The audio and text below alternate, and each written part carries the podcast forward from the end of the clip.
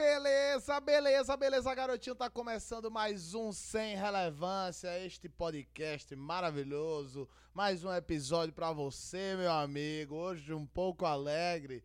Bastante alegre, eu acho que bastante alegre, meu potencial existencial está batendo na casa da peste e trago mais uma história para compararmos com as relevâncias da vida ou irrelevância, depende de como você leve este episódio de hoje, né?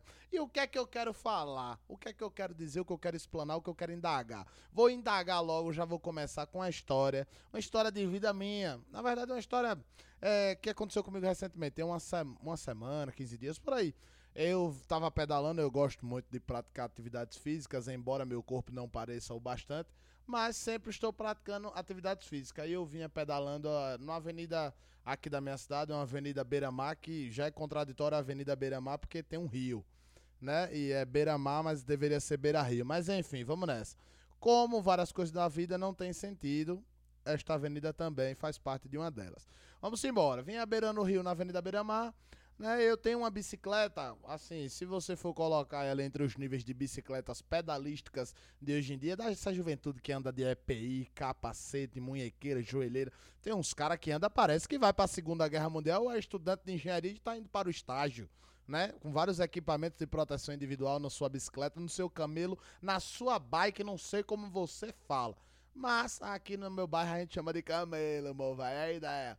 Então, eu vinha pedalando e tal. Aí, rapaz, minha bicicleta é, é, meio termo, ela não é nem boa nem ruim. É uma bicicleta legal, aro 29 e tal, não sei o que. Você vai dizer, não precisa falar o tipo da bicicleta, mas precisa. Eu preciso te dizer qual o tipo da bicicleta. Vinha eu pedalando, tal, não sei o que, daquilo outro, tal, pedalando legalzinho. Eu não ando com esses equipamentos. Não é que eu não quero entrar na modinha, é porque eu tenho agonia de usar capacete. Como minha cabeça já é muito grande e já é um sacrifício manter lá em cima do meu pescoço, meu esternocleidomastoide, trapezóide, dentre outros músculos que seguram a minha cabeça, já sofrem demais, né?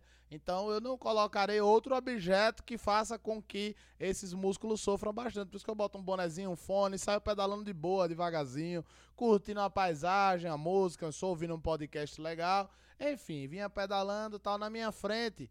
Vinha um cara com essas bicicletas, meu irmão, fibra de carbono. Essa bicicleta cara que o quadro parece que é feito com o mesmo material das garras de Wolverine. Aí ele vinha pedalando numa velocidade da bexiga. E atrás de mim eu só escutava um barulho, como se fosse de uma corrente querendo cair. O cara da frente eu sabia, bicho, ele tenho certeza que vai passar de mim, vai dar três voltas em mim, vai, vai rodar, ele vai ser o Ayrton Senna aqui da minha cidade agora. Só que aí atrás de mim eu tava ouvindo um barulho, um barulho, um barulho. Eu disse, porra, é essa? Ver uma bicicleta desmontando. Quando eu olhei para trás, vi uma bicicleta no estado de quase desmontamento mesmo.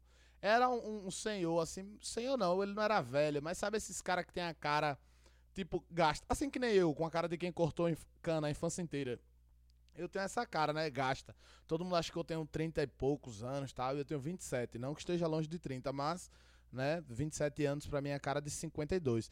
E vi um cara assim com a cara de seus 45, 50 anos, tal, vinha pedalando com uma bicicleta de, de marca não identificável, só sei que era daquele formato barra circular, sabe aquela Monarch barra forte, sabe? Daquela pegada, só que não era da Monarch, porque a Monarch eu conheço, inclusive sou doido para ter uma daquela. E daí ele vinha pedalando. Eu, eu, já vinha esticado, as pernas doendo, e eu só saí de casa para pedalar, só saí para dar um rolé. E esse cara tinha uma, tinha uma aparência dele é como se ele viesse de um emprego, assim, de uma obra. Porque ele tava com um macacão com o nome de uma empresa, sabe? Tipo esses macacão que os caras de obra usam. Aí porra, velho, o cara tá aqui atrás da gente, aí, pau da porra, viu, filho da peste, tá acompanhando a gente. Isso o cara me passou, da bike fodona que tava na minha frente, ele já tinha me dado uns 100 metros de distância já. Com a bicicleta das garras de Wolverine lá na cada porra. Meu irmão, esse pedreiro, ele colocou do meu lado e passou por mim, que eu não vi nem a cor da chinela dele.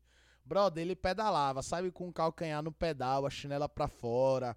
Sabe aquelas havaianas raiz mesmo, autêntica, da correia azul clara e o solado é branco. Aquela original de fábrica mesmo, que só quem é raiz usa essa havaiana. E ele pedalava uma caixa de ferramenta amarrada no bagageiro da bicicleta, numa força, as pernas todas abertas, parecia um arranjo, os joelhos assim apontados para fora, sabe? Tinha negócio de técnica nem nada, passou do meu lado e fazia. A respiração dele, sabe? O celularzinho tocando assim, aquele Edson Gomes, uma JBL amarrada no quadro e ele ia embora, velho. Bah! Aí eu disse, vai, eu vou acompanhar esse cara, eu vou acompanhar esse cara. Aí comecei a esticar. Sofrendo para acompanhar ele. E eu esticando, esticando, esticando. Isso eu vinha Parque da Sementeira, quem for de Aracaju vai saber. Parque da Sementeira, fui tentando acompanhar ele, fui tentando e ele esticando, aí passou ali a entrada pra Tancredo Neves, aí foi chegando Parque dos Cajueiros. Quando a gente foi chegando no Parque dos Cajueiros, ele tava de boa e eu tava o bagaço, brother, eu tava o bagaço. Quando chegou no Parque dos Cajueiros, já, acho que a gente já tomou uma multa naquele radar, que a gente vinha mais de 60, não tem condições. Aí foi chegando perto desse cara da bicicleta fodona. O cara com a bike foda, velho. Eu, eu, não, eu não entendo muito não, mas era uma, uma bicicleta cabulosa, com um quadro grossão e tal. Velho, eu não sei a marca, eu não consegui ver porque tava meio longe.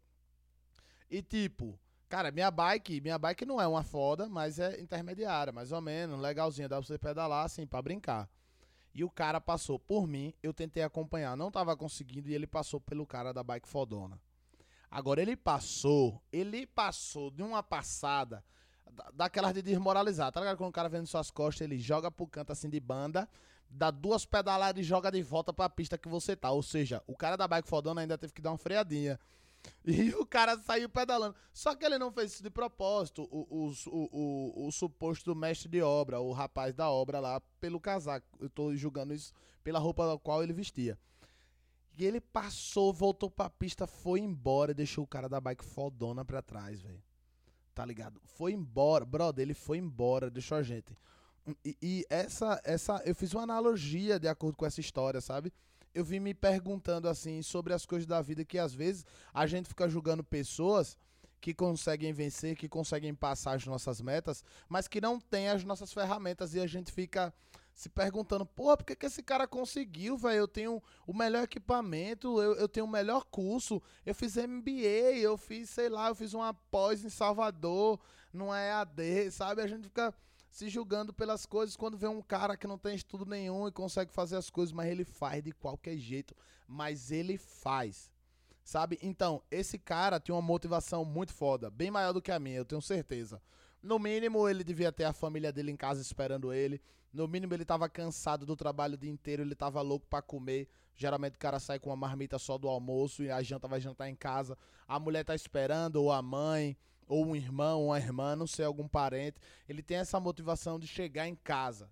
Ele quer muito chegar em casa, ele quer tomar um banho, ele quer sentar no sofá, abrir uma lata de cerveja, assistir o jogo do time dele.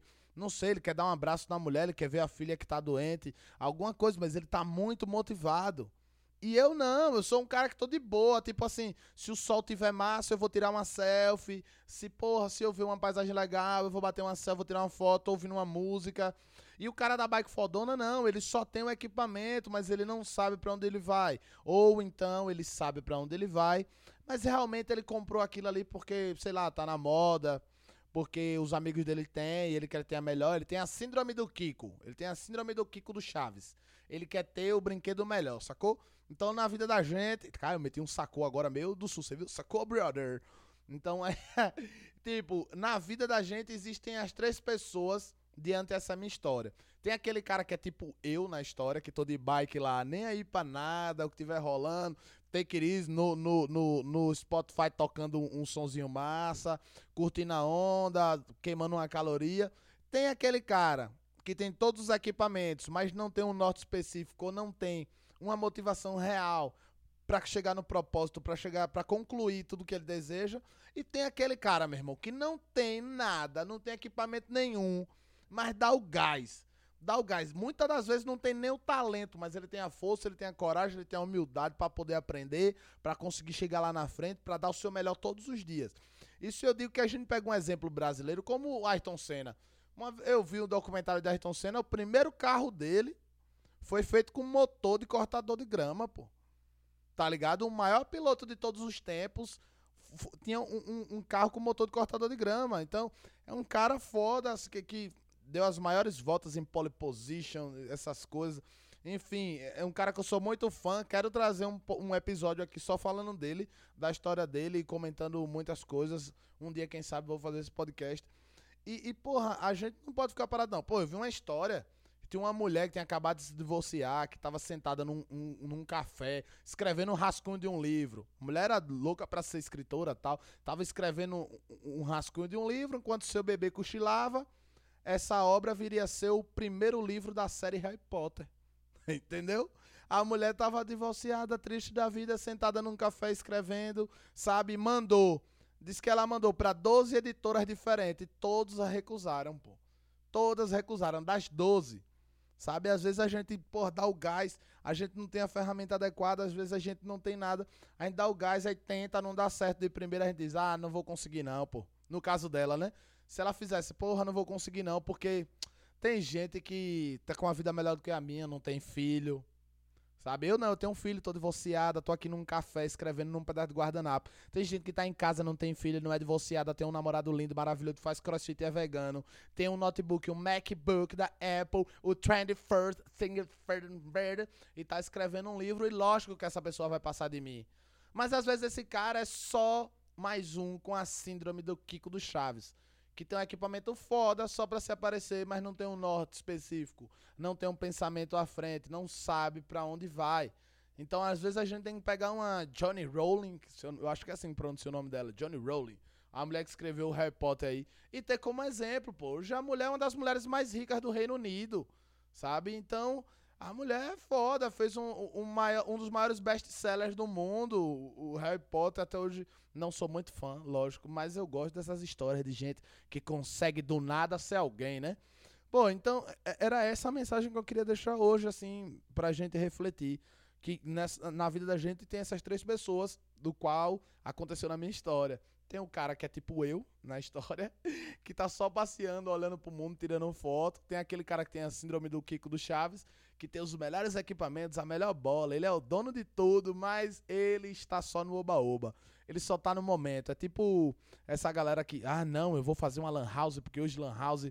Mas aí ele não tem um conceito da lan house, ele criou a lan house e não deu certo. Se bem que não deu mais certo quase nenhuma lan house, deve ter poucas lan house funcionando.